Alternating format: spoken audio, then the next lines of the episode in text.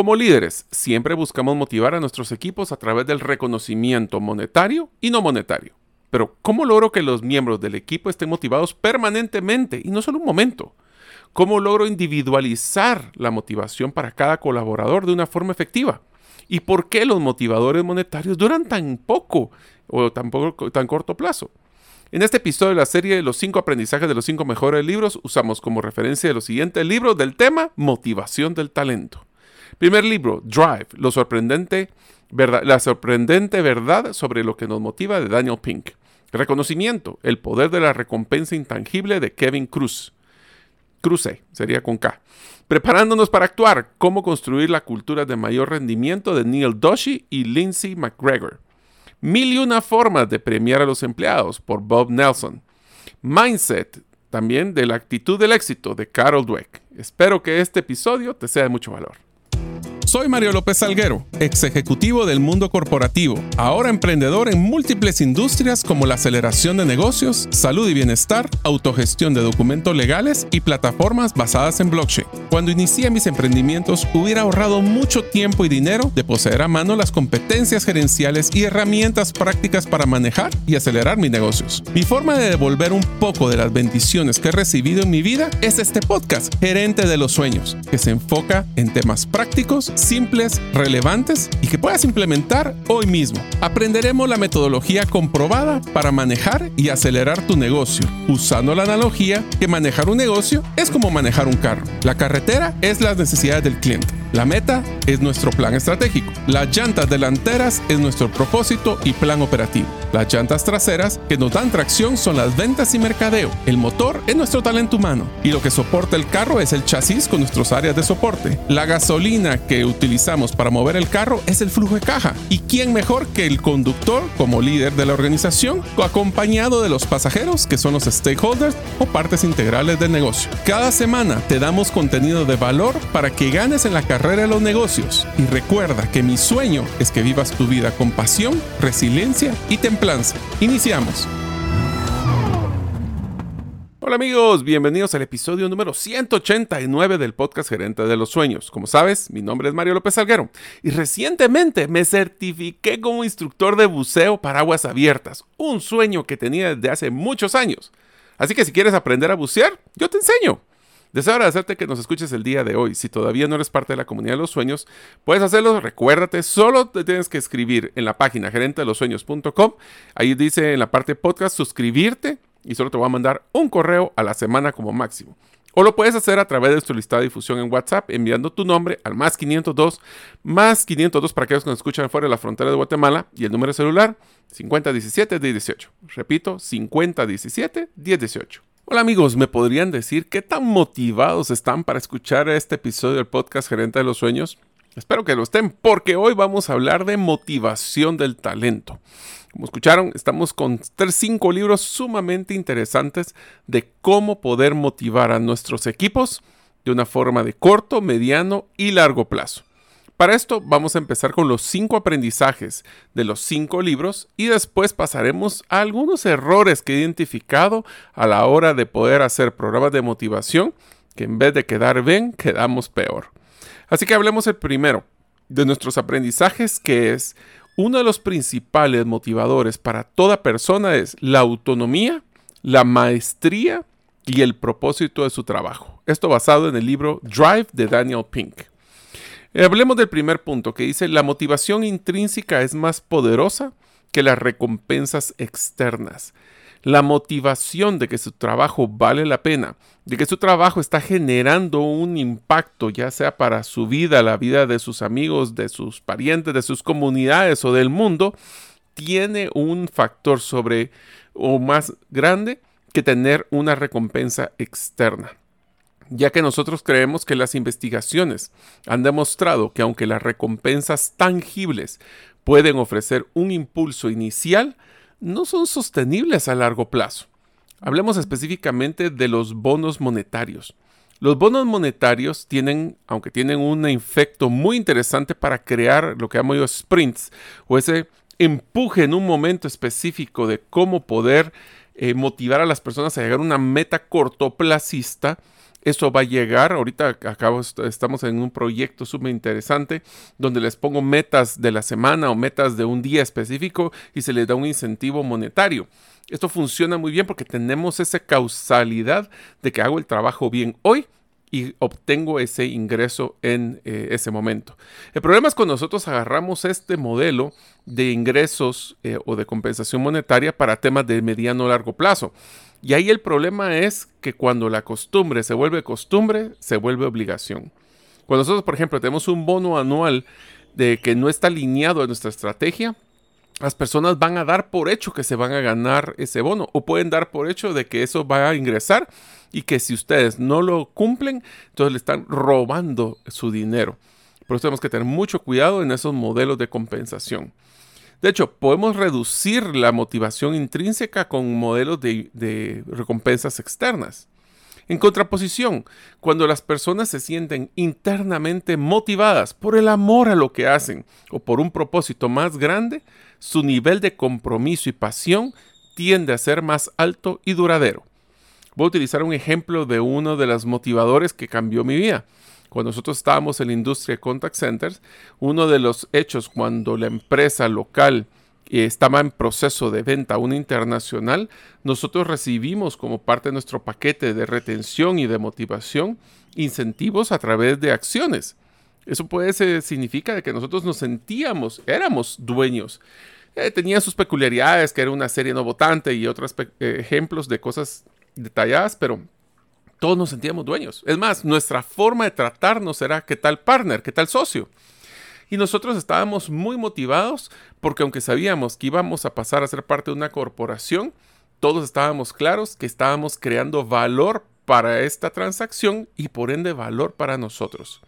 Así que ese es un efecto. El otro efecto es cuando nosotros tenemos un propósito tan grande de cambiar vidas que no solo es el trabajo del día a día, es como ese trabajo impacta la vida de muchas personas. Otra de las consideraciones dentro de este concepto de autonomía, maestría y propósito es que las personas quieren tener control sobre su trabajo y su vida. La autonomía no solo significa libertad, sino la capacidad de tomar decisiones y tener un control sobre cómo se realiza un trabajo. Esto es el famoso teletrabajo. Podemos decidir cómo vamos a manejar nuestro tiempo siempre y cuando cumplamos el reto aquí, y ahí les dijo un tema de desmotivación con el, trabajo, es cuando nosotros no nos hemos tomado el tiempo para poder dimensionar o definir claramente cuál es el propósito del trabajo que queremos que esa persona realice. Cuando a los colaboradores se les permite trabajar de una manera autónoma, en pocas palabras, no microgerenciando, tienden a sentirse más conectados y comprometidos con su labor. Esa autonomía promueve la creatividad y la innovación, fundamentales para el crecimiento de cualquier negocio. Tomemos en cuenta de que nosotros cuando tenemos autonomía no significa de que no, si las personas están comprometidas tendrán un nivel más alto de compromiso. Lo que es importante es que esto no es para todos. Ese es uno de los de los aprendizajes más grandes que quiero que se lleven de este capítulo. Para poder tener un buen modelo de motivación, no es lo que llamo yo un modelo de mantequilla maní, agarrar un pan y ponerle la misma masa a todos. ¿Qué quiere decir esto? Cada uno tenemos que tomarnos el tiempo para conocer qué es los factores más importantes que motivan a cada uno de nuestros colaboradores, que pueden ser muy diferentes entre una persona y otra. Y un tercer punto dentro de este es un propósito superior, que es el concepto de propósito, impulsa a las personas a superarse también. Entre más dinero generemos para la empresa, más impacto podremos tener en la vida de las personas que nos estamos ayudando. Más allá, de una remuneración o el reconocimiento, lo que realmente impulsa a las personas es sentir que su trabajo tiene un significado y un impacto. Cuando los colaboradores entienden y se conectan con el propósito más grande de la organización, encuentran una fuente profunda de motivación que va más allá de los incentivos posiblemente superficiales. Entonces hago las preguntas de este primer aprendizaje. ¿Las personas con las que tú trabajas tienen la autonomía y la retroalimentación para saber que van por buen camino? ¿Tienen la maestría o la decisión sobre cómo hacer su trabajo? ¿Y tienen claro cuál es el propósito que están realizando más allá que las horas que le están metiendo? Si no, este es uno de los trabajos primeros que tienes que realizar. Ahora vamos con el segundo aprendizaje. ¿Cómo podemos realizar un reconocimiento que sea realmente auténtico, basado en el reconocimiento de Kevin Cruz y las mil y una formas de premiar a tus colaboradores de Bob Nelson. El punto que tenemos que tomar en cuenta es que un reconocimiento genuino y oportuno, esa palabra vamos a regresar, tiene un poderoso impacto en el compromiso y la moral. ¿Qué quiero decir con la palabra y por qué hice hincapié en el concepto de oportuno? Uno de los errores más comunes que he visto es dar un reconocimiento post-mortem, le digo. Ya pasó semanas, meses desde que se realizó. Entonces las personas ya perdieron ese empuje o ese recordatorio emocional que quisiéramos que tuvieran alineado a un refuerzo de un comportamiento, una actitud o un resultado a través de un reconocimiento oportuno. Si ya pasaron días, semanas o meses, ¿será que en vez de tener un impacto va a pensar la persona, hasta ahorita me lo están dando? A veces no basta con un simple gracias ocasional. El reconocimiento efectivo requiere que seamos auténticos y específicos. Específicos es bien importante. Por ejemplo, te felicito, hiciste un buen trabajo. Perdón, pero eso no es un buen reconocimiento.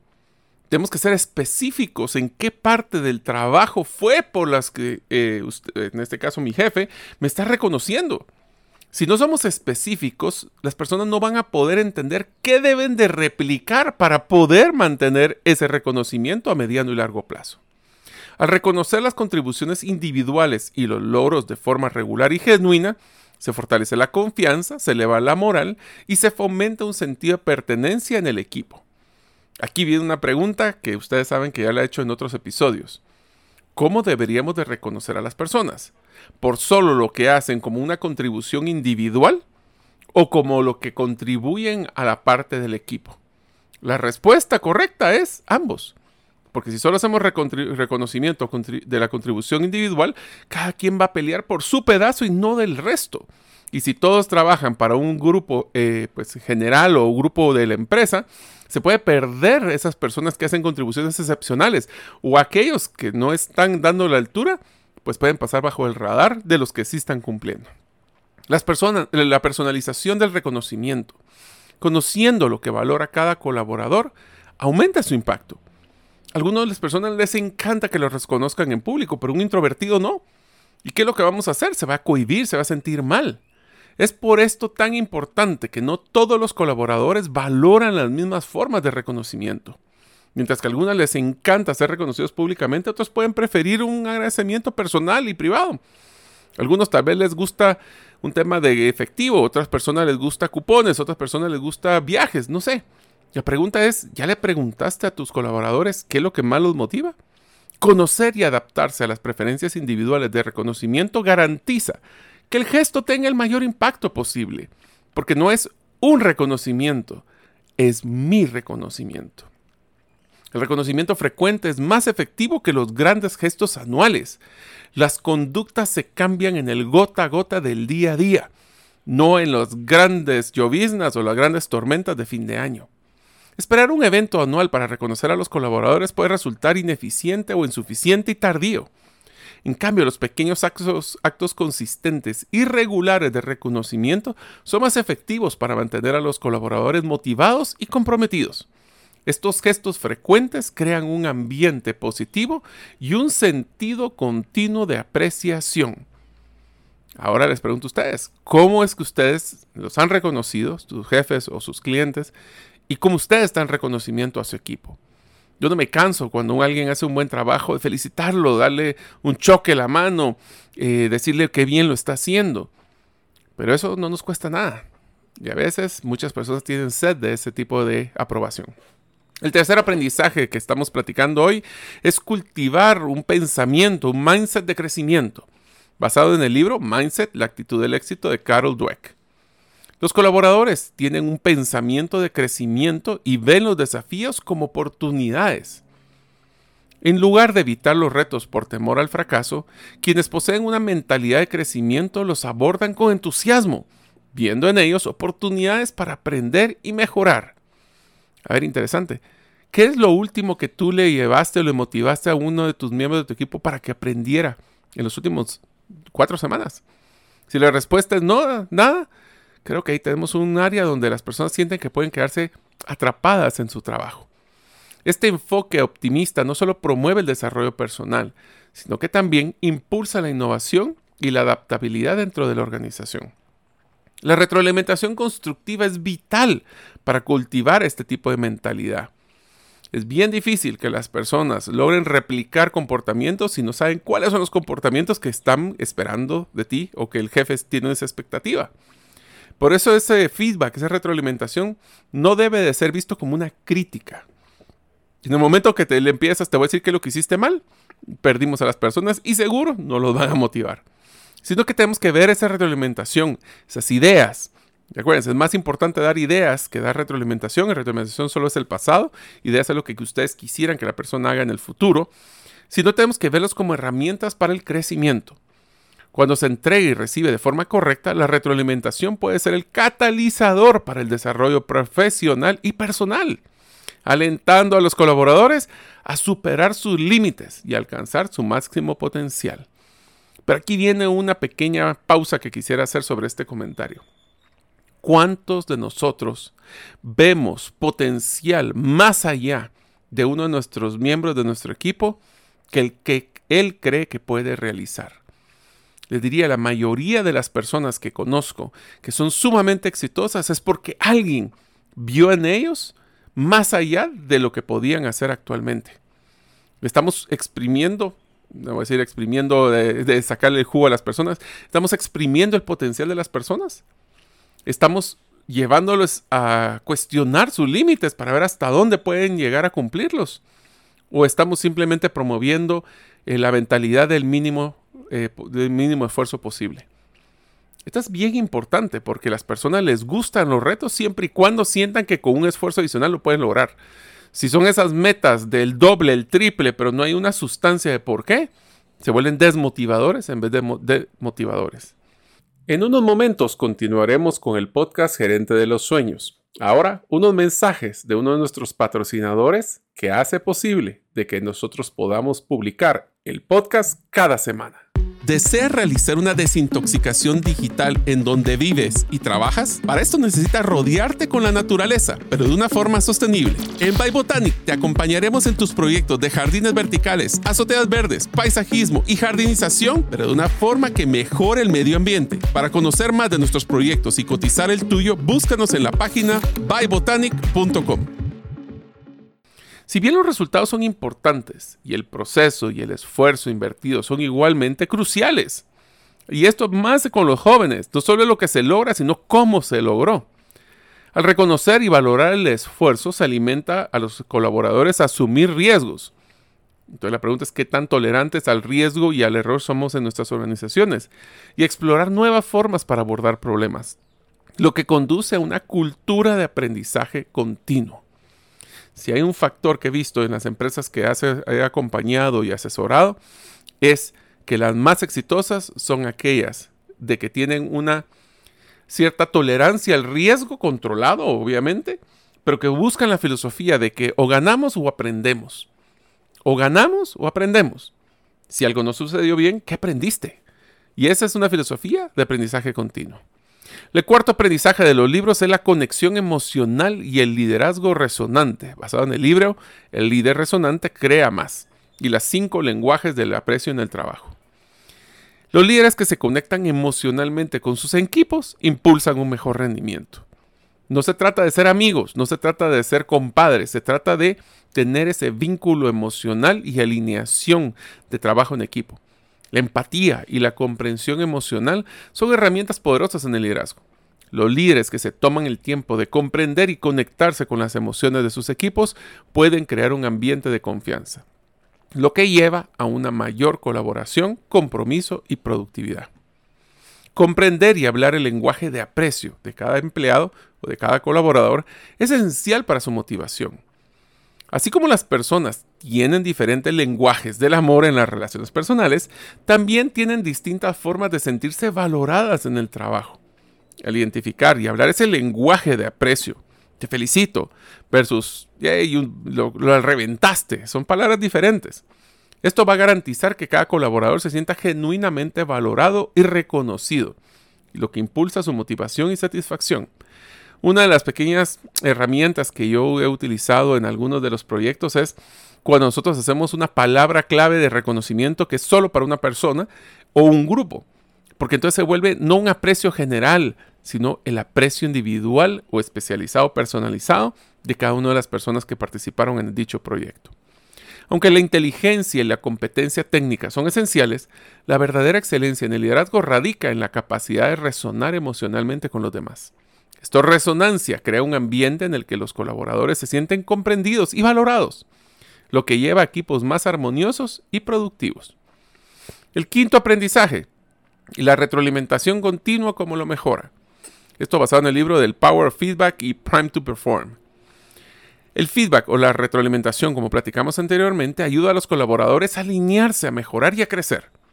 Esta retroalimentación no es solo una herramienta para corregir errores, como hablamos, no solo retroalimentación, sino ideas. Esto va a crear una oportunidad de aprendizaje y crecimiento. La pregunta es que, y esta es una parte importante, nosotros creemos que estamos retroalimentando constantemente a nuestros colaboradores, pero lo hacemos tal vez de una forma muy informal. Existe una formalidad en dicha retroalimentación regular para que así podamos trabajar con los colaboradores en sus áreas de mejora y trabajar activamente en ellas. Tenemos un interés genuino de desarrollar profesionalmente a nuestros colaboradores de una forma más rápida y eficiente. ¿O es un protocolo que Recursos Humanos nos pide que hay que cumplir? Acuérdense, ustedes son tan buenos como los, como los miembros del equipo que ustedes trabajan. La retroalimentación positiva y constructiva también va a crear una cultura de mejora continua. No solo hay que decir lo malo, hay que decir lo bueno.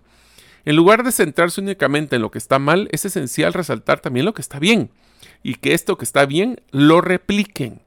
Esta combinación de retroalimentación positiva y constructiva fomenta una cultura donde los colaboradores están constantemente buscando formas de mejorar y superar sus propios estándares. ¿Se sienten confiados de poder buscar eh, nuevas formas? ¿Los escuchamos? ¿O porque están en el piso o están atendiendo clientes no tienen el derecho a poder opinar? Ahí es donde tenemos que tomar en cuenta qué tanto, qué tanto en realidad están abiertas los canales de comunicación formal o informal dentro de la organización. Las culturas de alto rendimiento son aquellas donde la retroalimentación es constante y se busca el realmente, pero genuinamente el desarrollo. En organizaciones de alto rendimiento, la retroalimentación no es algo esporádico, es una parte integral de la rutina diaria. Esa alineación del gota a gota mueve océanos. Estas empresas reconocen que para mantenerse en la cima necesitan colaboradores que estén en una constante evolución y desarrollo. Y el retroalimentación regular brinda ese tipo de beneficios para poder lograrlo. Ahora vamos a hablar de algunos de los principales errores que debemos de evitar o que he descubierto en el tema de modelos de motivación. El primer error es que existe una falta de personalización. No todos los colaboradores se motivan de la misma manera, lo hemos hablado anteriormente. Ignoran, ignorar, perdón, la diversidad de preferencias y, necesidades puede llevar a, a programas de motivación ineficientes o peor aún, irrelevantes. Es importante personalizar los programas para abordar las necesidades individuales. Puede adelantar esto, debe existir una causalidad. Hice mejor trabajo, me dieron mejores incentivos, motivaciones. Si no existe esa causalidad, están tirando el dinero. También tenemos que evitar un error que se llama la sobre, sobreénfasis en la recompensa monetaria. Sí, las recompensas monetarias son importantes, pero no son la única forma de motivar a las personas. El reconocimiento, las oportunidades de desarrollo profesional, un ambiente laboral positivo o flexible, también pueden ser factores claves. Una de, de las empresas, fue una ONG realmente, una organización sin fines de lucro, que tenía un modelo de, motivación bien interesante. Si lograban terminar todas sus metas para el viernes a la mediodía, tenían el viernes en la tarde libre. Pero tenían que terminar todos. Entonces se creaba un ambiente de apoyo mutuo para poder lograr salir adelante. Sin sacrificar la calidad, por supuesto. El tercer error es, pueden tener programas de motivación muy bonitos, pero si existe una falta de comunicación y transparencia, ah, es que esos motivan o les va a premiar solo a, los, a, sus, a sus niños preferidos, como le dicen algunos. Los colaboradores deben de entender cómo y por qué se les recompensa. Aquí viene un problema bien grave, especialmente en modelos de ventas. Si nosotros nuestro modelo de, compensación y de motivación está enfocado en variables de venta únicamente, nos sorprendería de que todos los colaboradores o los vendedores estén buscando los descuentos más rápidos para conseguir la mayor cantidad de ventas. O si hacen un esfuerzo se quedan tarde y trabajan pero no miran los resultados, no existe esa transparencia o causalidad. La falta de comunicación puede llevar a malentendidos y desmotivación en realidad. Si yo creía, yo suponía, yo me merecía. Cuidado con esas palabras. El cuarto error es no vincular la motivación con los objetivos de la empresa.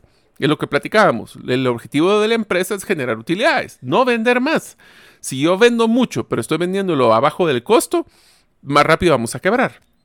Por eso es que los programas de motivación deben estar alineados con los objetivos y los valores de la organización. Si los colaboradores no ven cómo sus esfuerzos contribuyen al éxito de la organización, su trabajo siente que es irrelevante.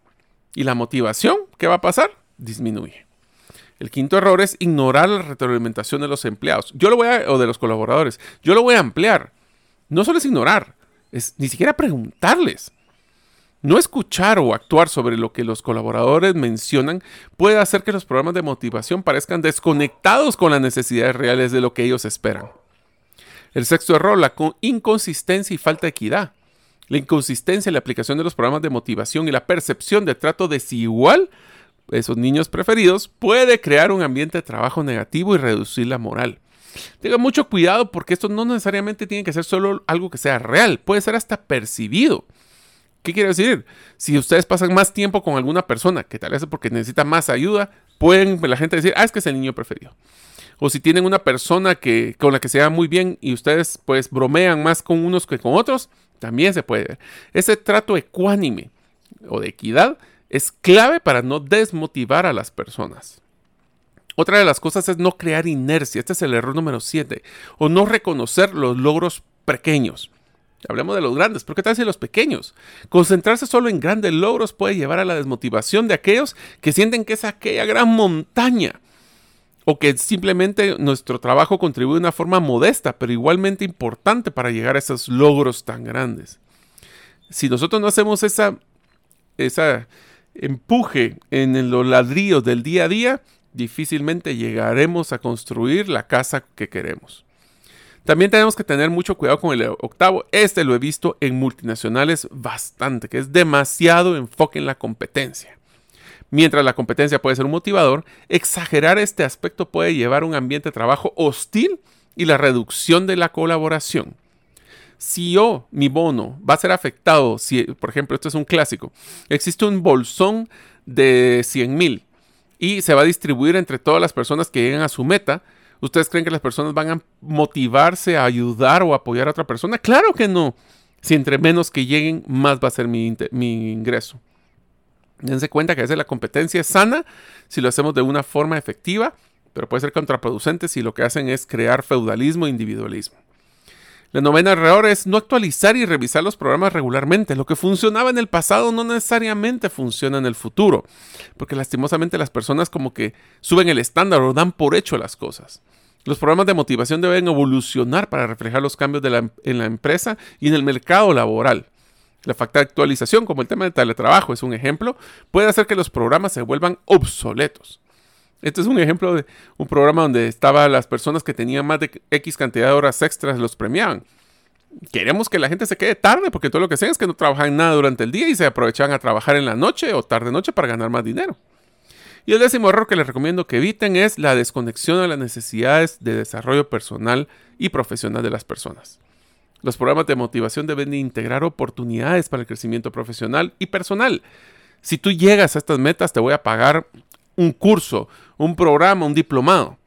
Y no solo eso, que eh, lo que va a generar es también el corto plazo de motivarse, pero también el largo plazo de que están invirtiendo para mejorar la capacidad de yo como persona. Espero que este programa y este episodio los esté motivando para motivar a otras personas y lograr así tener alineados a todos y sumamente motivados. Nos vemos en el próximo episodio. Muchas gracias por escuchar este episodio del podcast Gerente de los Sueños. Recuerda que si deseas recibir la infografía de este episodio, solo debes hacerlo inscribiéndote en la comunidad de los sueños en la página gerentedelosueños.com o enviando tu nombre al WhatsApp del teléfono más 502 50 17 10 18. Nos vemos en el próximo episodio y que tus sueños de esta semana se vuelvan una realidad.